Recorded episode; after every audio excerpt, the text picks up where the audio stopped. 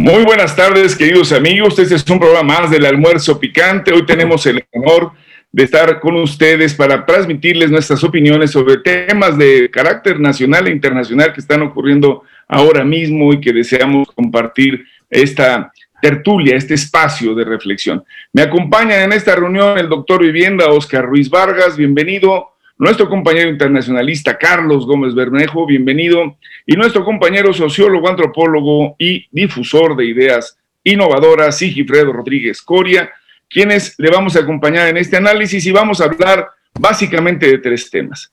Hablaremos del el tema de la vacunación, cómo va, qué onda con estos tiempos, particularmente con la Semana Santa y las previsiones, y desde luego, pues ya estos millones de dosis biológicas, le dicen, de vacunas para la, eh, pues digamos, aplicación en el territorio nacional. También hablaremos de un tema muy interesante que hoy se anunció en particular en la sesión de la mañanera y de eso va este programa del almuerzo picante. Por favor, quédese con nosotros, le va a parecer muy interesante. Regresamos.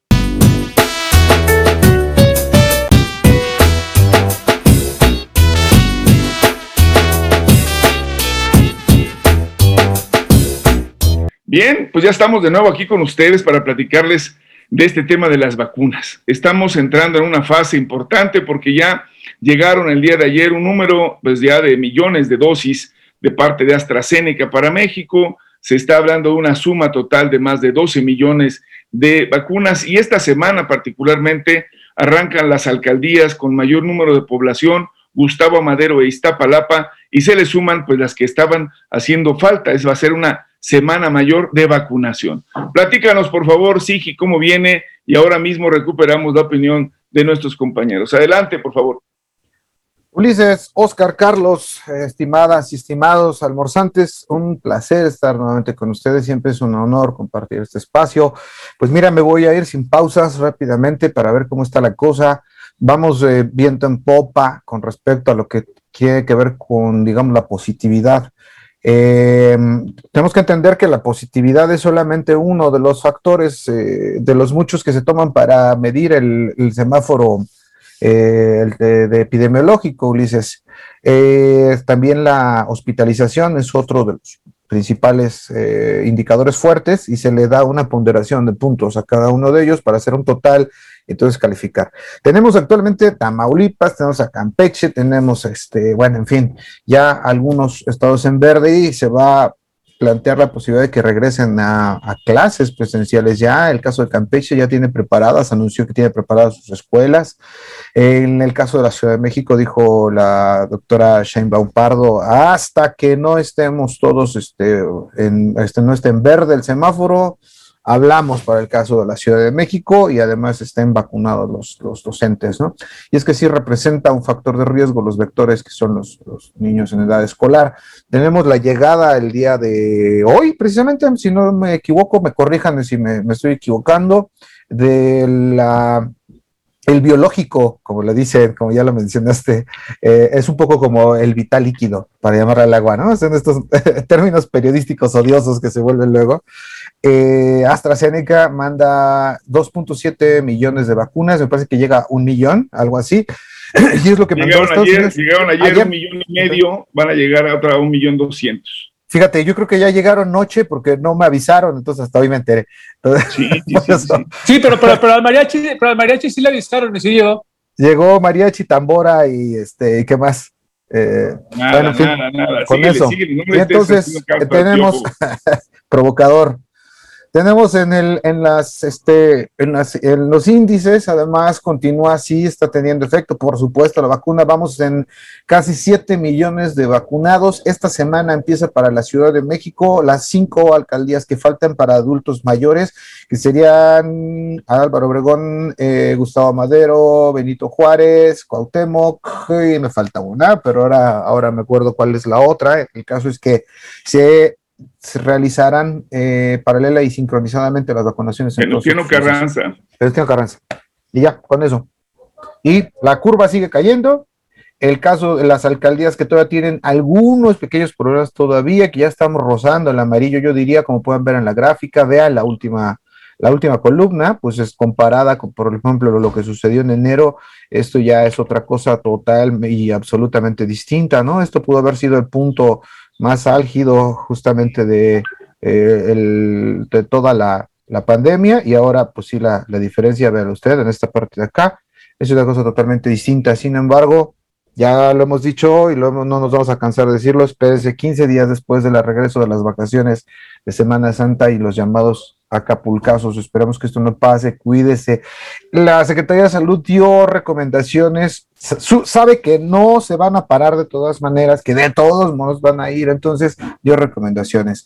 No se concentre, no, no, se, no se desvele, no amanezca en la fiesta, porque ahí es donde se pierde la zona de distancia generalmente. No se concentre en espacios cerrados, puede estar en las playas, puede estar a más metro, metro y medio, por favor, para que piensen los demás. Oye, sí, es que dicen que después de la tercera chela ya empezamos a abrazar y a besar a todo el mundo, ¿no? Hasta los delfines, ¿no? Algunos, Oscar, algunos nada más. No, no, no. no eso, todos. Eso es una mala propaganda que ha estado difundiendo Anaya. Pero no, la, frase, la frase de Oscar cambia, ¿sí? La frase de Oscar cambia dice besos para beso para ellas y abrazos para todos y, y besos para todos y abrazos para todos. Besos para abrazos para todos, besos para todos. Fraternidad, estas, estas acciones, Carlos, tú nos estabas comentando para ampliar un poco la información, perdón, Oscar, que además ya el semáforo rojo está entrando pues prácticamente en amarillo. Además de, cuidarnos en las posibles quienes vayan a salir en las vacaciones con esto que nos decía Sigi y recomendaba Oscar, ¿qué más están autorizando y que podría ser también motivo, si no tenemos cuidado, de contagios? Claro, este, eh, las actividades al aire libre, bueno, siempre han estado bien este, abiertas en el sentido de que se, pide también a la población que, que, haga ejercicio. Sin embargo, con, con, la contaminación que hubo el día de ayer, esto salía hasta contraproducente. Aquí en la Ciudad de México hubo una tolvanera fea y una, y una capa de nata de smog que se generó en toda la ciudad. En los gimnasios ya se abrieron también el cupo, se ampliaron los horarios, generalmente estaban siendo bloques de dos horas, actualmente ya se abrió el bloque a dos horas con 45 minutos.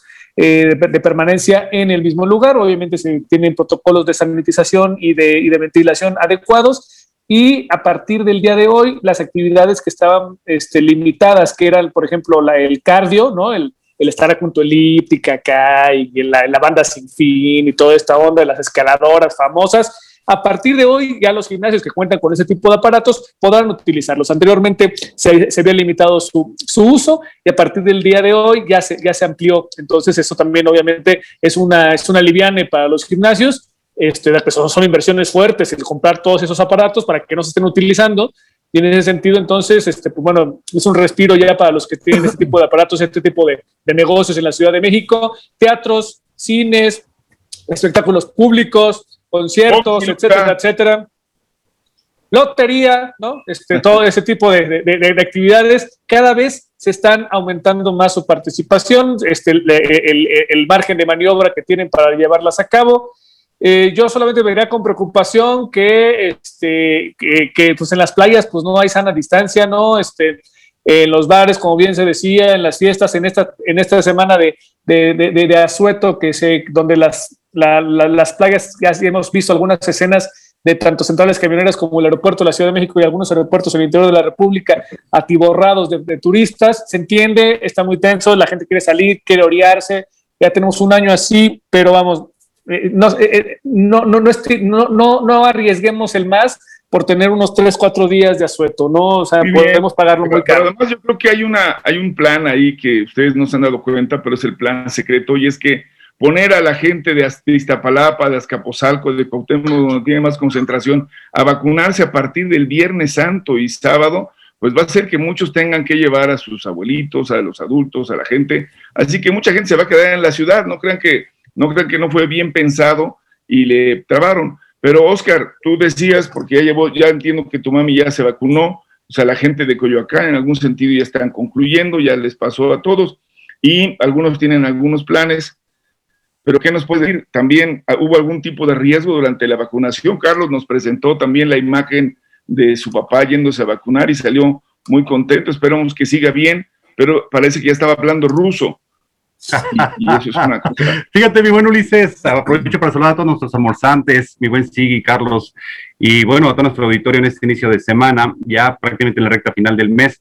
Eh, justamente le toca el día de mañana, mi buen Ulises, hacia las 3 de la tarde, pero ha sido un proceso muy ordenado en lo que respecta a la alcaldía Coyoacán. Este, en particular, le toca sobre Avenida Limán, en el centro de exposiciones de Ciudad Universitaria.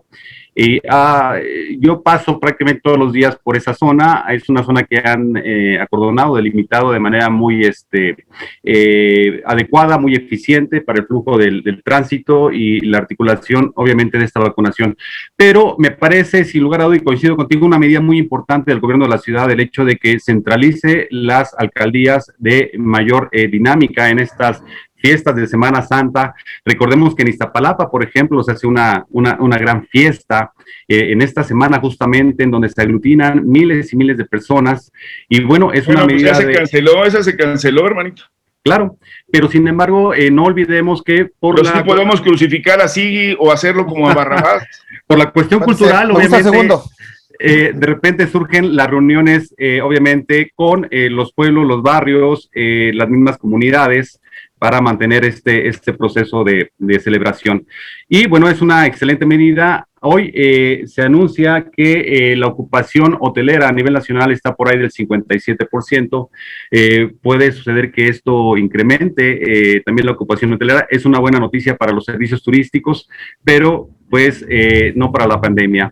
Se espera seguramente una escalada después de Semana Santa, como lo habíamos comentado. Entonces habrá que tomar las previsiones. Recordemos que el agua salada no nos eh, ayuda o no nos protege ante el COVID-19.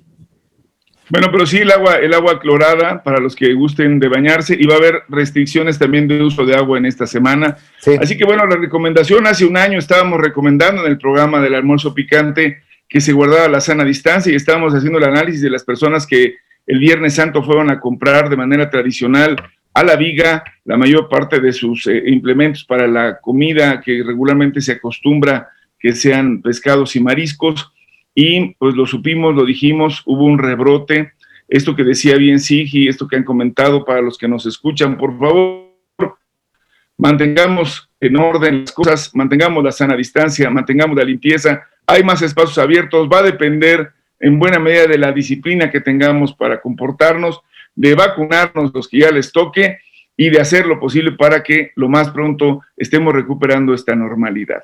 Pues eso es lo que va a pasar para esta semana. Ahora, quisiera empezar con también un comentario importante y aquí le quisiera pedir a nuestro amigo Carlos que lo comentara porque se anunció ya un foro que ha estado de discusión y que se comparte en las sedes en México y Francia, que este es, este, este foro que se llama Generación Igualdad y que tiene que ver con el tema centralmente de hacer posible que en todos los países del mundo le demos el trato igualitario a hombres y mujeres, evidentemente particularmente a las mujeres, que por todo el tiempo, la historia, en muchos niveles han estado marginadas de los espacios de trabajo bien remunerados, del espacio de decisión pública, de los beneficios de una serie de programas y por supuesto del respeto, de la integración de una vida libre de violencia. Cuéntanos, Carlos, ¿de qué va este foro? ¿Por qué fue importante en la mañanera? Estuvo Macron vía comunicación eh, virtual, es un mensaje grabado que nos pareció importante, pero ¿de qué van estos foros y cuál es el impacto y el, futuro de ellos mismos como tal, mi amigo? Adelante, Carlos.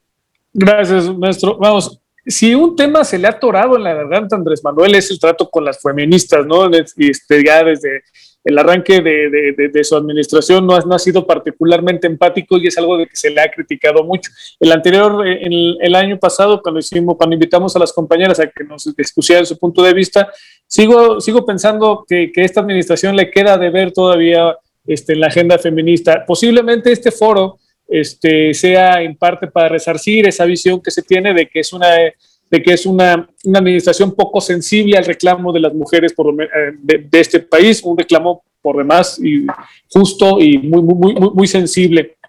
El, el, van, van, van, de acuerdo con el discurso de Andrés Manuel en el sentido de que no tendría por qué haber distingos, ¿no? Este, a todos tendríamos que tratarlos de la misma manera, seamos hombres o mujeres, y ahora con toda las, la diversidad de identidades sexogenéricas, pues bueno, también, o sea, que no, que no deberíamos eh, de, de, de, tratar diferente a, a, ningún ser ahora también con, lo, con lo políticamente correcto de que también son lo, aquellos que eh, a ningún ser vivo y los que eh, por los que luchamos por los derechos de los animales, ¿no? Entonces es un foro interesante, ¿no? La pandemia ha planteado que tenga que ser de esta manera este, a distancia, ¿no? Anteriormente, pues bueno, se, se, se utilizaban los, los grandes protocolos y en un palacio en Europa se juntaban los jefes de Estado, la foto y ta, ta, ta, y salían discursos muy grandilocuentes que al final de cuentas, pues no se ponían en práctica en ninguno de los países, ¿no? Este, el hecho de que, de, que ahora ya no sea la foto en, los Campos Elíseos o en, este, en Manhattan, en la Estatua de la Libertad, aparte de que significa un gran ahorro para los viáticos, en viáticos para, todas las administraciones de los países que no están mandando a 40 gentes para que se tomen la foto, este, también implica que vamos, las nuevas tecnologías llegaron para quedarse. Y en donde en, este, eh, veo, veo, veo con mucho gusto que, que, la administración esté siendo más sensible, se abra al, escrutinio del interior, de, del exterior, se abra a los ojos del mundo y que sea copartícipe de un foro que entiendo que ha sido una, una piedrita en el zapato en la administración de Andrés Manuel. Espero que este, ahora con, con, este apoyo decidido a que se realice el foro y la participación, pudiera, pudiera tener un, encauzar mejor su trato hacia el movimiento de las mujeres en este país. Muchas gracias. Sigi, se habla de que este foro pues, es tan importante como el que se llevó a cabo hace más de 25 años en Pekín o Beijing y que representa sin duda una vuelta, diríamos, más a la tuerca para la igualdad en el mundo de las mujeres y desde luego de la participación activa de los gobiernos en esta tarea. Hablar de, generar esa igualdad es hablar de políticas públicas que lo hagan posible. ¿Cómo la ves? ¿Hacia dónde va esto? Y, si nos pudieras comentar también, pues algunos temas que aparecieron ahí que yo quisiera que lo fuéramos comentando, como fue el desafortunado eh, tratamiento, y yo diría terrible y brutal, que le dieron unos policías de Tulum a una mujer de origen salvadoreño. Cuéntanos, Sigui. ¿Cómo no, Ulises? Este tipo de foros tiene razón, que coincido buena, en buena parte con, con, Carlos, se ha venido transformando y ha venido teniendo diferentes exigencias. Recordemos que esto es parte de la agenda internacional, no es un, no es un tema que se esté abriendo, no es el cambio paradigmático apenas, sino ya es, es, la, es parte de la consolidación. Ha habido eh, varios eh, eh, momentos en los que la normatividad y las acciones, las políticas gubernamentales han cambiado en este país, este, han sido parteaguas, sin duda. Por ejemplo, el tema, quisiera recordar la catalogación del, del de la tipo criminal de, feminicidio y las sentencias específicas para tal caso y sus agravantes que se agregan al tipo penal como parte del, tipo fundamental, es decir, lo que cuando se demuestra que ese es el tipo, entonces le toca tal, como mínimo tal tanto de condena, 60 años, es el caso. Y es lo que van a enfrentar, estos policías de la zona de Quintana Roo, de la zona hotelera, este, pues en Tulum, eh, sabemos que es una, una parte, tiene componentes de discriminación, tiene componentes de ineficiencia policíaca, tiene componentes de un montón de cosas. Y creo que si juntamos las dos cosas, como me lo pedías, este, creo que tendría que generarse compromisos en el mediano y corto plazo para generar aspectos, ¿no? Hay que recordar que es un, es un gobierno municipal, es una policía municipal de Quintana Roo, un gobierno este, priista, ahorita se me escapa el nombre del presidente, pero ¿qué es lo que están enfrentando en esa... el, apellido, el apellido es Masta, tiene ascendencia eh, maya. Fíjate, que, nunca ha sido garantía que los que tengan ascendencia de grupos, este, ¿no? Que, no, no, lo digo en buena, buenísima lid, ¿no? Que los que tengan ascendencia eh, eh, originarias sean respetuosos hacia los derechos humanos y a estos grupos, ¿no? Porque además la mujer que, que fue asesinada, ¿no? Y así lo han pedido los grupos feministas que se refiera, fue asesinada, no fue, no murió, ¿no? Sí, es, creo que es, es atendible ese, ese reclamo. Eh, es por negligencia policíaca y creo que también por discriminación. O sea, en la zona en la que está, el estado en el que se encuentra, el color de la piel, voy a decirlo, perdón si soy políticamente incorrecto al aire, el color de la piel de los que levantan la denuncia, la queja alrededor, es para, para analizarse, Ulises. y, creo que su estatus migratorio era sí, también. Sí, sí, Su tenía, estatus migratorio era de tenía visa, o sea, estaba, eh, tenía visa de- de- humanitaria. humanitaria, exacto. Sí, pero creo que el tema, mi querido Carlos, cuando lo refiere bien Sigi, si me permites, digo, no es porque lo que quiso decir, sino compartiendo su opinión, el tema de la discriminación se refiere a un comportamiento general de nuestras policías mal entrenadas que han privilegiado su actitud de, de, digamos, de castigo a quienes tienen un tipo, color de piel o, o- o acento de otros. O sea, no hemos visto brutalidad contra personas de origen europeo, ni hemos visto No. brutalidad hacia personas que tengan una. Ni siquiera una les han sacado la lengua, inglés maestro. o francés, sino a otros, exacto. Y eso tiene que ver con un tema de a veces quienes creen que a quién sirve la policía. Oscar, tú estuviste en zonas turísticas, conoces del tema y sabes que a veces se ha abusado de este tipo de, de fuerza política, de fuerza pública, para beneficiar solamente al empresariado y no realmente cuidar a los ciudadanos.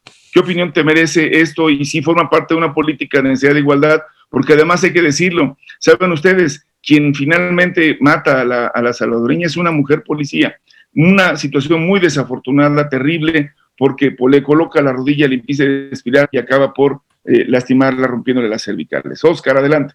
Eh, fue una, una puesta a disposición al puro estilo gringo, ¿no? De la franja fronteriza, como acostumbran los gabachos con los mexicanos, y ha habido ya múltiples ejemplos de esta situación. Pero no quiero ir a otro tema más que a este que nos ocupa. Y recordemos que hace solo algunos meses, eh, mi buen Ulises, en, en la primera semana de noviembre del año 2020, el gobernador de Quintana Roo pidió disculpas, ofreció disculpas públicas precisamente por otra situación de conato en donde hubo una represión importante para manifestantes mujeres. Y esto eh, dio un giro importante, una circulación internacional en donde eh, pues parecía que el gobernador estaba ordenando la reprimenda de movilizaciones. Él finalmente salió a disculparse y decir que no eran de ninguna manera sus instrucciones para este efecto de represión.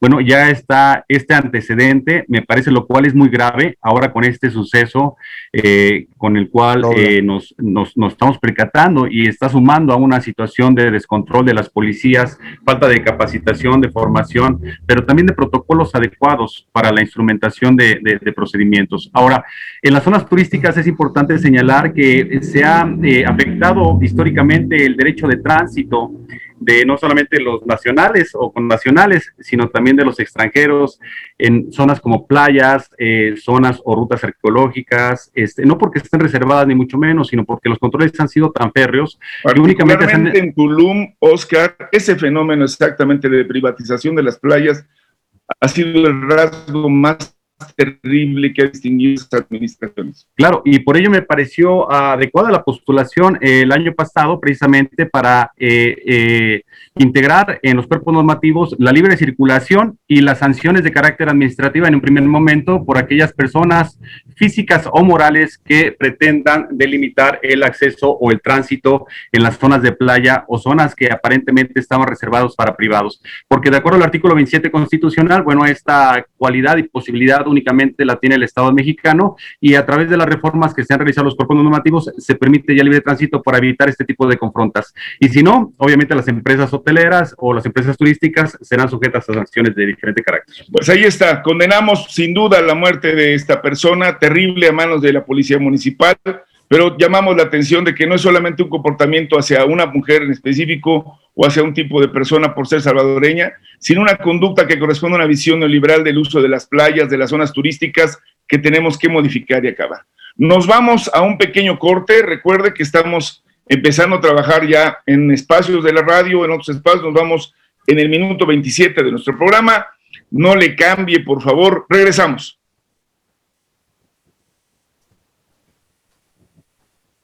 Bien, pues ya estamos de nuevo en el almuerzo picante y ahora vamos a tocar el tema que también ha sido motivo de debate nacional. Se sabe que ya está en la discusión entre los diputados y senadores y me refiero a la ley de hidrocarburos. Y aquí, por ser nuestro compañero más cercano al especialista, don Oscar Ruiz Vargas, le voy a pedir que nos platique rápidamente y le siga, Carlos, por favor, con estas opiniones sobre qué es lo que contiene, porque lo que han querido referir, y quisiera que ustedes lo aclaren, es que se trata de una política al estilo Venezuela de expropiación y de retiro de contratos. Adelante, Oscar. Y de ninguna manera, mi buen Luis, es en este sentido. Obviamente la infodemia está en todas las redes, en todos los medios de comunicación, eh, y bueno, tenemos que hacer un uso frontal a este tipo de mala información. Por ello es importante comentarles a nuestros auditorios que eh, la reforma tiene la intención de modificar el artículo 57 y 59 bis de la ley de hidrocarburos. Y no es nada más que eh, darle posibilidad a la Secretaría de Energía y a la Comisión Reguladora de Energía de otorgarle mayores atribuciones de revisión de los contratos, de estos contratos abusivos que históricamente han beneficiado a unos cuantos en detrimento de la hacienda pública y obviamente de toda la población en México. Más para generar algunos antecedentes, quiero recordarte que en mayo de 1989, con eh, Carlos Salinas de Gortari en el Plan Nacional de Desarrollo, ya se empezaba a instrumentar la privatización del sector energético del país. Y bueno, eh, ya para el 2018 con Calderón, Recordemos que hubo una reforma importantísima a la ley de Pemex, en la cual se permitía un manejo discrecional de muchos de los contratos de la entonces paraestatal. Manejo discrecional que salían del control del Estado y de los órganos fiscalizadores.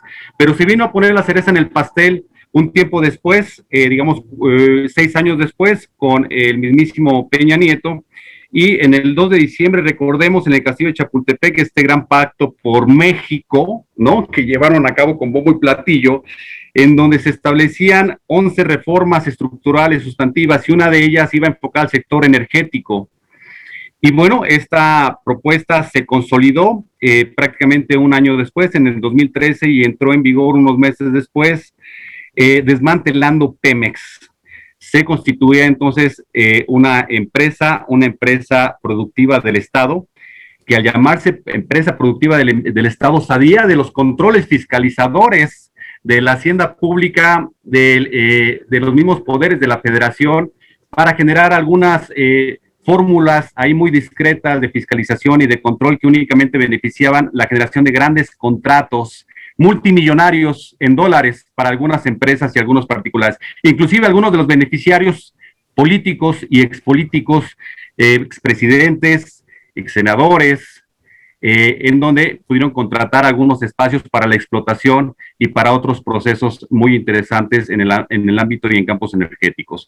Ahora, además permitieron, Oscar, permíteme, porque además es importante, cuando concentras demasiados contratos de esa naturaleza, se da el fenómeno de la subcontratación o por supuesto de la especulación para obtener otros beneficios adicionales a la propia, digamos, apertura que te han otorgado para tener un número casi ilimitado de bienes, como sería zonas de explotación, hectáreas de trabajo, pozos de perforación. Claro, y es ahí en donde es ahí donde entraban los hijos de Marta Sagún, por ejemplo, o el caso de Oceánica, el hijo de, ah, del, del, secretario de Hacienda de Fox, este Gil, Gil Díaz, ¿no? También con su hijito, sí. No, no, no, más, no, no más. No, no más. sí, entraron todos estos. Mi, mi, buen Carlos, nada más para terminar mi participación, pero con esto quiero eh, transmitirles, comentarles que estos miles de contratos que se generan en el sector energético, específicamente en Pemex, son a la manera de lo que hemos visto y revisado en los últimos programas con Brasken, el Tileno 21 seis beneficios prácticamente a la par para esta empresa en detrimento de la hacienda pública y en, detrimento de los beneficios de las arcas públicas. El primero, recuerden, fue un precio preferencial del 30% menos al del mercado, el que obtenía Brasken de Pemex. No pagaba el transporte del combustible. Había penas exageradas por cuestión de incumplimiento para el Estado mexicano. había un proceso de financiamiento para la compra e instalación de plantas a través de Nacional Financiera. Había un manejo privilegiado del mercado para ellos. Y además, en el caso de incumplimiento por parte de Pemex, había una sanción multimillonaria si no se respetaba el cumplimiento del contrato hasta sus últimos términos.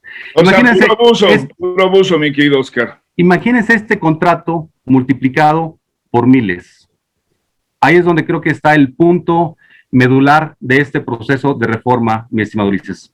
Muchas gracias, Oscar. Carlos, adelante, por favor, en tu opinión, porque además de esto que dices, pues generó hasta, por ahí hablaban de la muerte de uno de los, de los secretarios de gobernación en el periodo de mismísimo Calderón.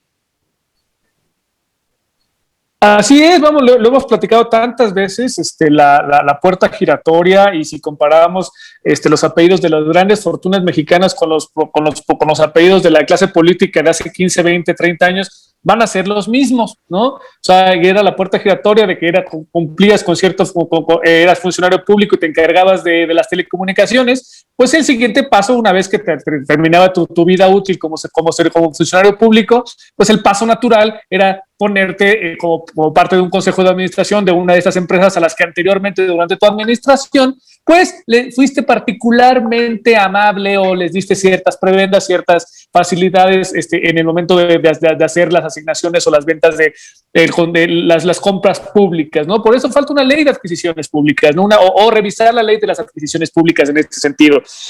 Eh, eh, mencioné solamente algunos apellidos, ¿no? Eh, los, más recientes para aquellos que estén más jóvenes, ¿no? El, caso de, las, de, los hijos de Marta Sagún, con el cual con, uno estuve en la primaria. Ah, eso no se este, dice, Carlos. Y, los de, y, el de Gil Díaz, que, desde entonces le robaba el lonche desde entonces ya. pues es eso, ¿no? O sea, no es, sí. Sí, y así, nunca te dieron este ese contrato tan jugoso que esperabas de, de, vehículos para transportar gasolinas, hermanito, ¿por qué? Ahí de Salamanca para el resto de, de todo. No, era de extracción etílica, digo, perdón, de etílica. ese, ese estaba reservado para los Hank, ¿no? Sí, estaba reservado. Los Han González, los Han Ron y los Han Han. ¿verdad? Oye, mi buen Ulises, pero eh, fíjate que un, dato interesantísimo también es de que en enero del 2018, a, unos meses de la salida de Peña Nieto del gobierno federal, eh, se tuvo la puntada de firmar un convenio de adhesión por parte de la Secretaría de Hacienda y Crédito Público y la Secretaría de Energía con el Centro Internacional de Arreglo de Diferencias relativa a inversiones a través del cual se pretendía que eh, pasaran todas las controversias contractuales a un procedimiento de arbitraje en donde prácticamente el gobierno mexicano no pudiese tener el marco legal suficiente para poder defenderse de manera eficiente y poder garantizar hacia los inversionistas hasta el último centavo de inversión generado y garantizar sus utilidades, aun cuando estos contratos hayan sido realizados en un esquema. O sea, entraban al laberinto del Minotauro y si salían, de todas maneras se los comía el Minotauro. O sea, están pero bravos, ¿no, mis hijos? ¿Por qué entonces no tienes, por qué todos tenemos pobreza explicable? Pues porque hay unos que tienen enriquecimiento inexplicable, ¿o no es así, mis hijos? Se generó, Ulises, ya eh, para redondear la idea, porque ha estado muy bien tejida tanto por todos ustedes, eh, un, una una red, una telaraña enorme. Em, quisiera ampliarla, esta idea hacia las mismas gasolineras que van, van a ser tocadas también por esta ley. Y, bueno, pues eh, los litros de, de, a 900 mililitros, ¿no? Por ejemplo, el famoso componente y otros nombres que tiene el bicho que le ponen a, a, las, a las gasolineras, no tiene una forma de, de ser este eh, sancionado de manera ejemplar, digamos, o por lo menos este, de manera suficiente para, para que no lo sigan haciendo. Y eh, no se le retira la concesión, por ejemplo, ¿no? es una multa, una cosa por el estilo. Eso va a cambiar, es una de las propuestas con la ley, me parece perfecto. Y además, recordemos que es una red, la red de corrupción es, una red que se eh, genera o se inserta en todo el régimen. Régimen es, es, el, tipo de reglas del juego que se está jugando. Entonces, en ese régimen anterior, lo que, lo que pasaba, hay que decirlo claramente también, es que inclusive los gasolineros, que es la última parte de la cadena de corrupción también, eh, eran amigos, ¿no? De parte de los mismos eh, este, empresarios o políticos eh, y se generaba una red enorme. En esta, pues, hasta eso estamos pagando ahorita, ¿no? de hecho, se habla, se habla del huachicoleo de tamaños mayúsculos y que no tiene que ver solamente con este huachicoleo del que le quitan a las mangueras y todo esto, sino que compraban gasolina a Pemex, ¿no? Y luego la revendían por otro lado a precios más altos a la propio Pemex y unas cantidades enormes de barbaridades. Bueno, pues este es el almuerzo picante, como lo estará escuchando. Estamos comentando los temas de actualidad, los que nos parecen fundamentales.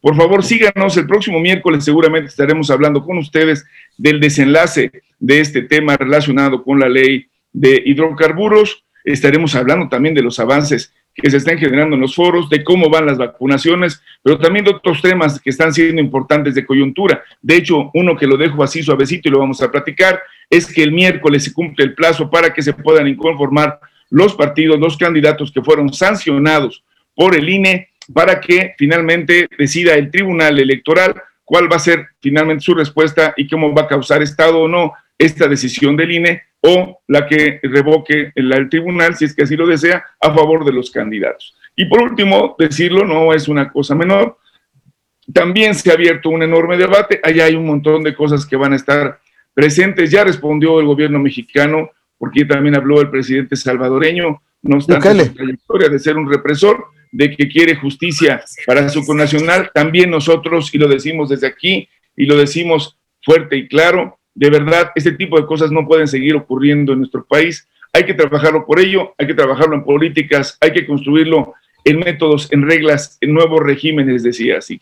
Pues nos vamos. Esto fue el almuerzo picante. Muchas gracias, gracias Oscar, gracias Carlos, gracias Sigi y gracias a usted que hace posible este, esta emisión. Le habla Ulises Lara. Nos vemos el próximo miércoles. Muchas gracias. Muy buenas tardes.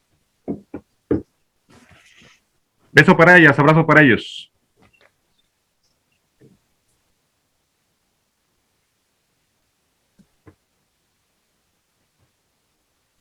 Oh. Pásela bien.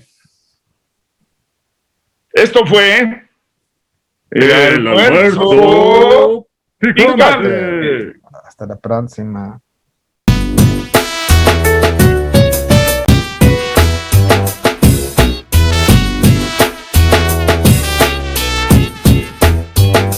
Regresamos.